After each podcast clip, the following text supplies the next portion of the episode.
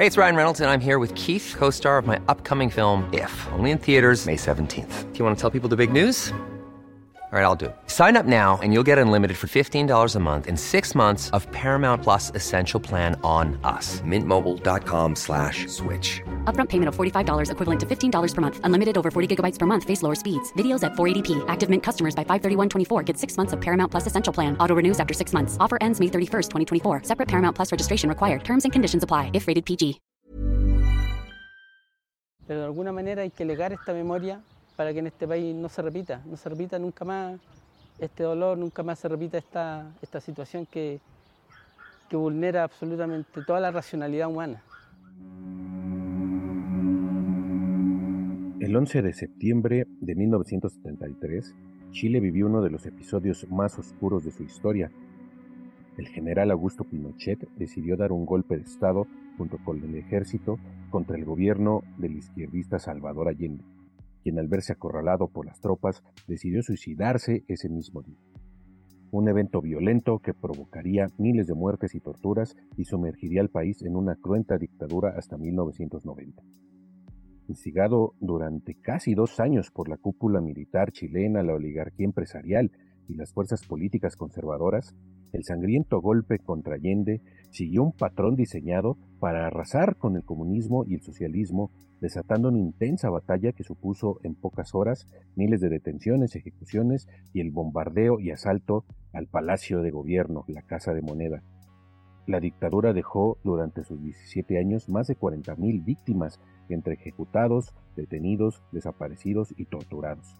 El 11 de marzo de 1990, Pinochet entregó el poder tras perder un referendo, pero permaneció otros ocho años al frente del ejército.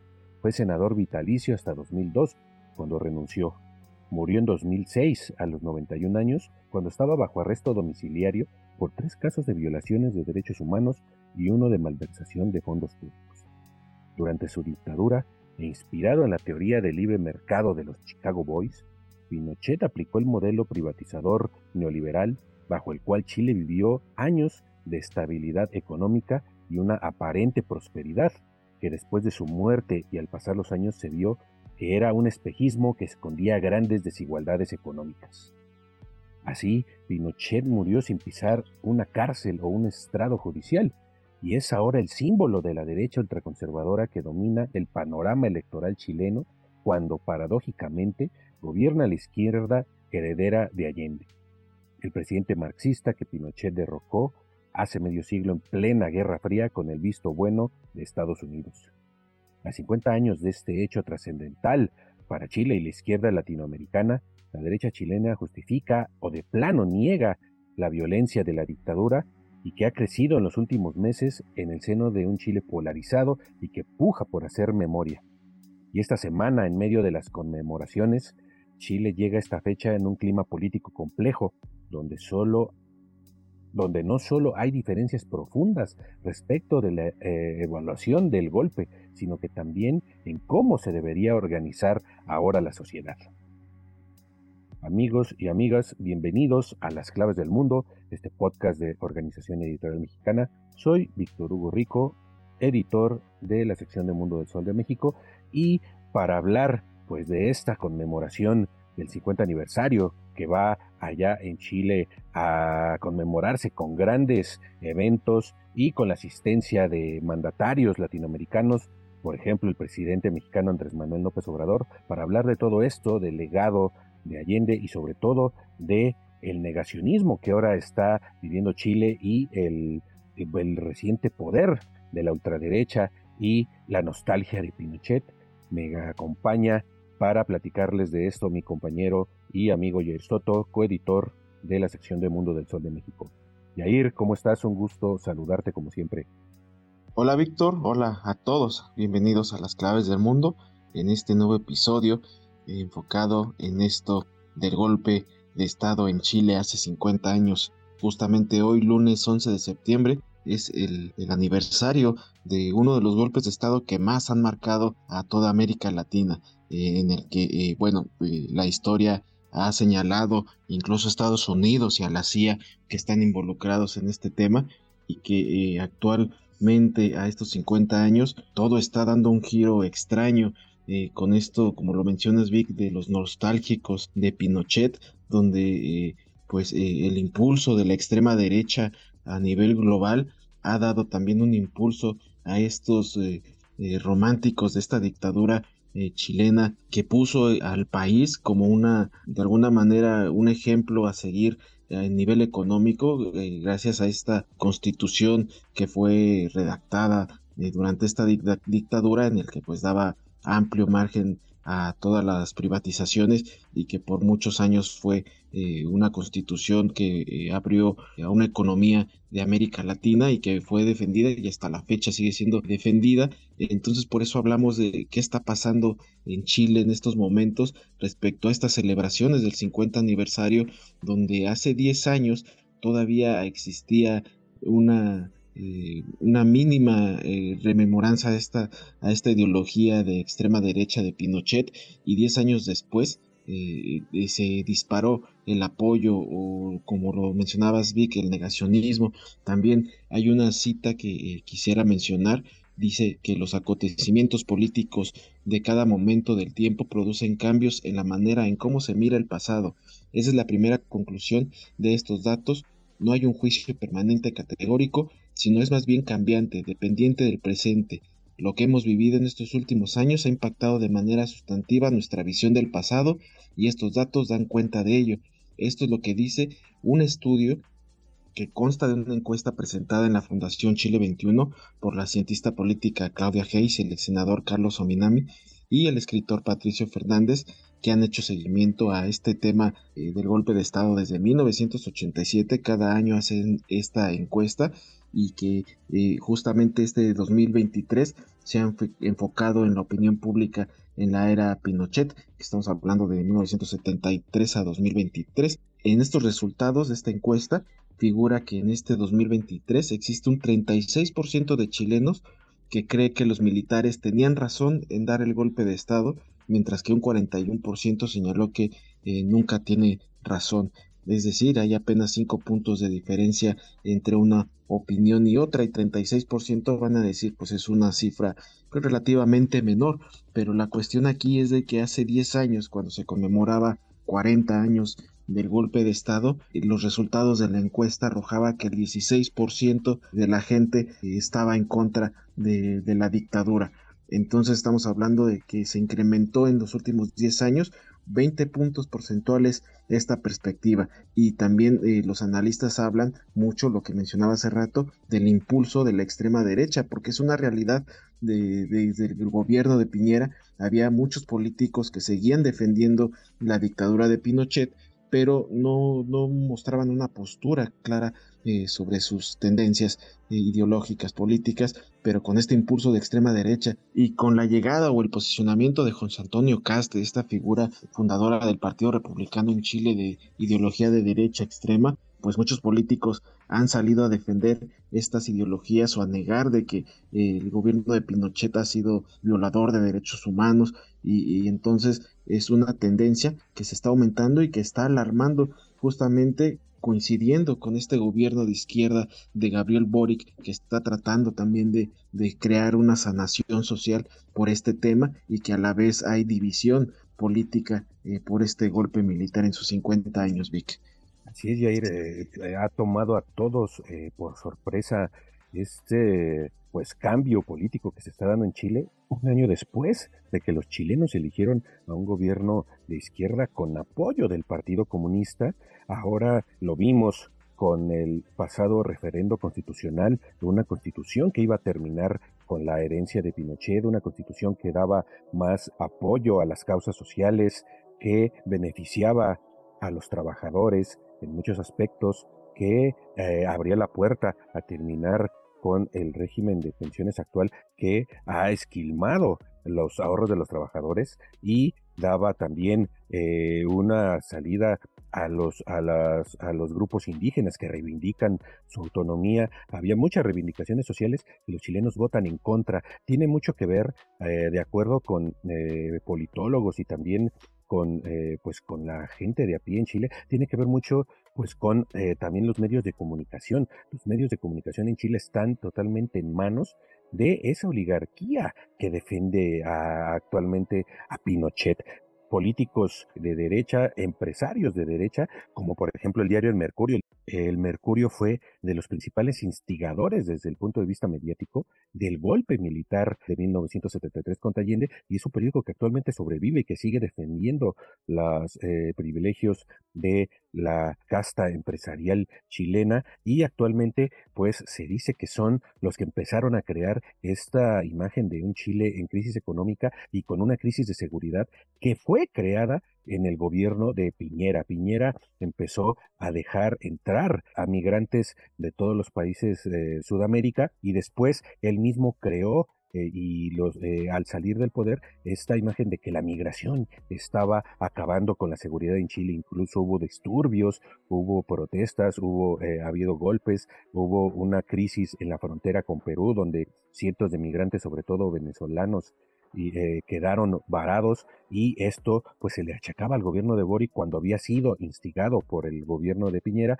Entonces toda esta eh, situación de inseguridad es también la que está haciendo que los chilenos revaloren esta cuestión de la seguridad que les daba el gobierno de, Pinochet y también la cuestión económica. Pero esto no es nuevo, esto antes del golpe contra Allende ya eh, fue una de las tácticas que se usaron para desestabilizar su gobierno. Hay que regresarnos a estos antecedentes para entender cómo llegó Chile a esta situación, ¿no? Eh, en el año de 1970, cuando pues de forma eh, histórica y sorpresiva, el líder izquierdista Salvador Allende consigue imponerse en las elecciones de ese año con una mayoría relativa. Era un gobierno sin precedentes a nivel global. Con su victoria, Allende se convirtió en el primer político abiertamente marxista en llegar al poder por medio de la vía democrática y elecciones libres.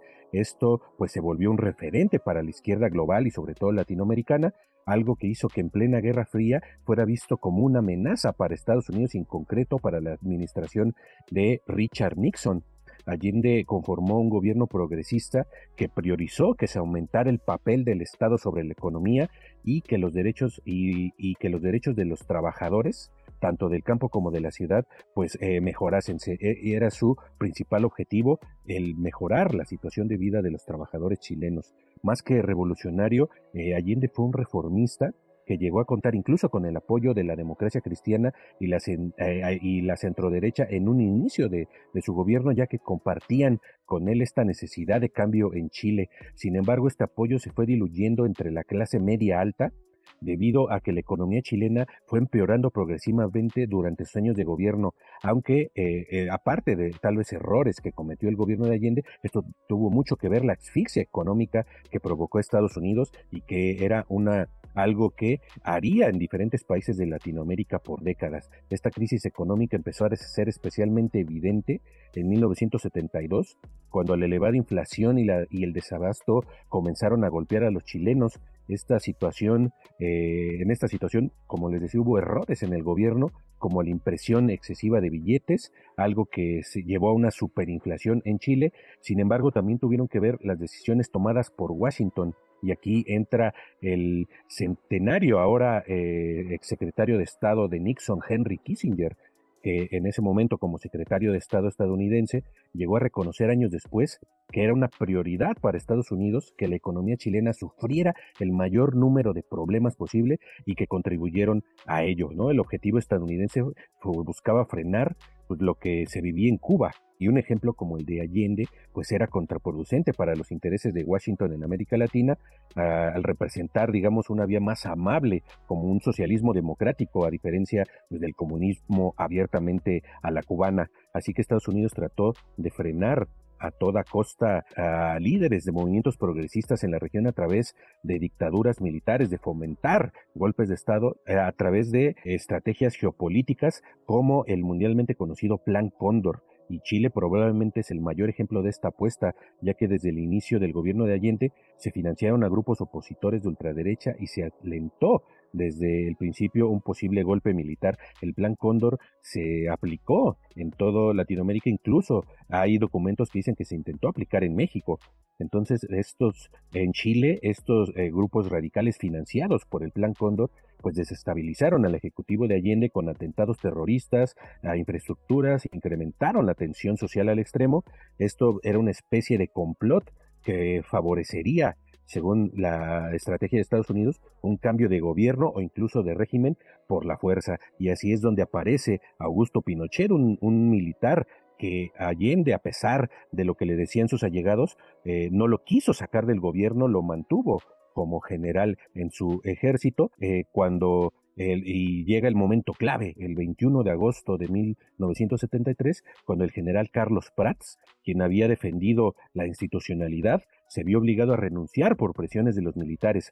Su sustituto como jefe del Estado Mayor sería su segundo al mando, este general gris que tenía fama de apolítico y con un historial teóricamente limpio que se llamaba Augusto Pinochet y a diferencia de lo que ocurriría después, su figura era la de confianza de Allende debido a que parecía lejano al clima de rebelión que existía entre algunos elementos militares. Sin embargo, cuando llegó el momento, Pinochet no se tentó el corazón y se sumó a la rebelión y, como todos sabemos, la lideró.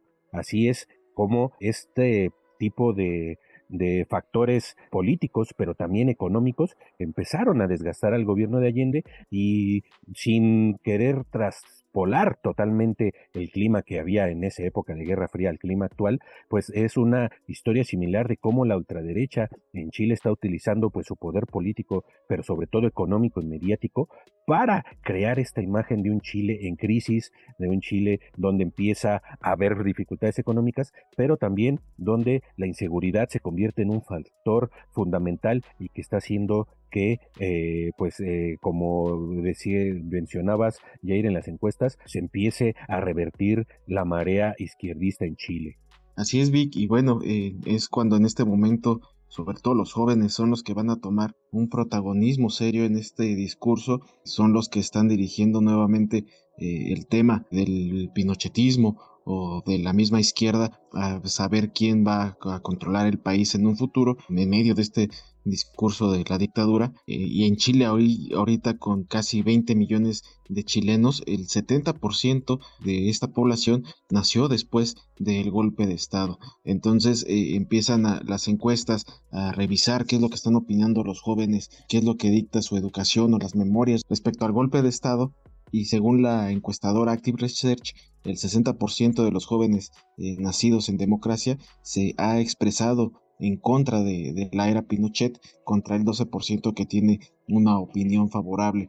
Y entonces incluso algunos jóvenes eh, menores de 18 años eh, nos, que eh, aseguran que no están bien informados sobre lo que sucedió, tienen alguna postura favorable a favor de, de Pinochet considerando que hizo cosas buenas, sin embargo otros creen que no se debía repetir eh, la historia, de, eh, sobre todo por el tema de la represión, de la muerte, la persecución que aún persiste eh, en, el país. Justamente estos mismos jóvenes que son los, los que encabezaron estas movilizaciones en 2019 con estas protestas en contra de la desigualdad que fue como la herencia de esta constitución pinochetista, son los que encabezaron este nuevo movimiento en, contra de la derecha pero por otro lado estamos viendo lo que mencionabas Vic, los resultados del plebiscito constitucional, donde pues la derecha sigue controlando eh, el tema de cómo dirigir al país en base a esta eh, constitución. Lo cierto es que bueno, los, los jóvenes ahora ven eh, tanto como el golpe como la dictadura como una conversación del pasado y no tanto del futuro. Entonces es así como ahora, eh, eh, pues en el presente los jóvenes tienen la decisión de, de, escarbar su historia, eh, de no repetirla, no condenarla, si así lo quieren ver, o por otro lado, pues en una especie de, de nostalgia, como en algún momento aquí en México algunas personas quisieron rememorar la historia de Porfirio Díaz en el que hablaban de que fue eh, uno de los mejores presidentes de México, pues algo así también en Chile se está viviendo, pero con mayor amplitud eh, en querer rescatar estas memorias de Pinochet en contra de la misma izquierda. Es cuando los jóvenes eh, tienen en sus manos en este momento definir pues el futuro de Chile basado en, su pasado. Sí, Jair, sí, y pues en, en, este, en esta línea, pues la derecha, la ultraderecha chilena está empoderada, ¿no?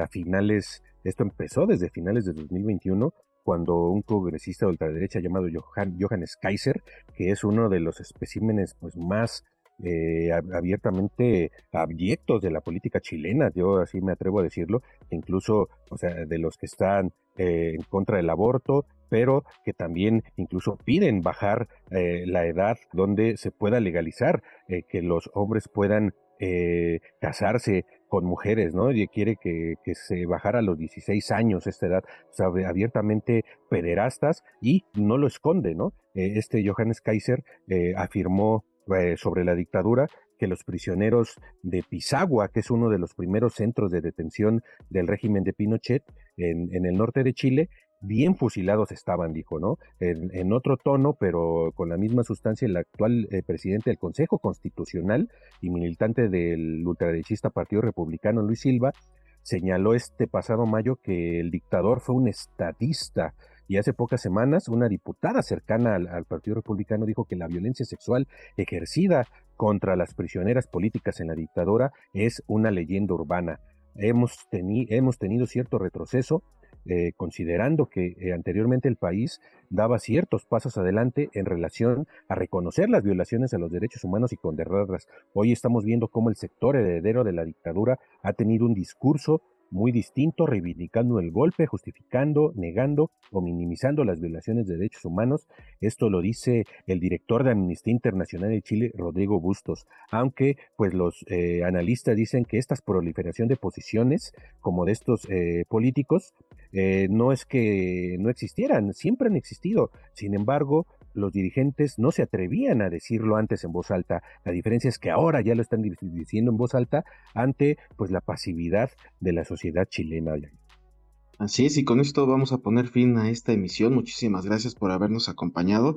Los esperamos el próximo lunes con un nuevo episodio de Las Claves del Mundo, el cual podrán encontrar en las principales plataformas de podcast como Spotify, Google Podcast, Apple Podcast, Acas, Amazon Music, Deezer y también ahí mismo pueden encontrar todo el contenido que Organización Editorial Mexicana pone a su disposición. Entonces tenemos una cita el próximo lunes. Muchísimas gracias, Víctor. Nuevamente gracias. Gracias, Jair. Gracias a todos. Nos escuchamos la próxima semana. Agradecemos la producción de Natalia Castañeda, como siempre, como cada semana. Muchísimas gracias, Nat. Y también los invitamos a que nos sigan escribiendo a través de nuestro correo electrónico podcast.com.mx y nuestra cuenta de Twitter es arroba el sol de guion México. Escríbanos, háganos llegar sus dudas, sugerencias, sus críticas. Muchísimas gracias, nos escuchamos la próxima semana.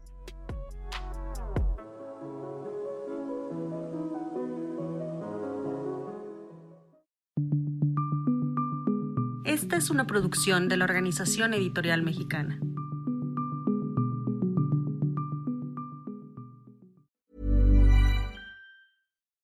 Would you like to look five years younger? In a clinical study, people that had volume added with Juvederm Voluma XC in the cheeks perceived themselves as looking five years younger at six months after treatment. Look younger, feel like you. Add volume for lift and contour in the cheeks with Juvederm Voluma XC. Reverse signs of aging by adding volume to smooth laugh lines with Juvederm Volure XC. For important safety information and to find a licensed specialist, visit juvederm.com. That's J U V E D E R M.com. Not for people with severe allergic reactions, allergies to lidocaine, or the proteins used in Juvederm. Common side effects include injection site redness, swelling, pain, tenderness, firmness, lumps, bumps, bruising, discoloration, or itching. There's a risk of unintentional injection into a blood vessel, which can cause vision abnormalities, blindness, stroke, temporary scabs, or scarring. Talk to a licensed specialist to find out if it's right for you.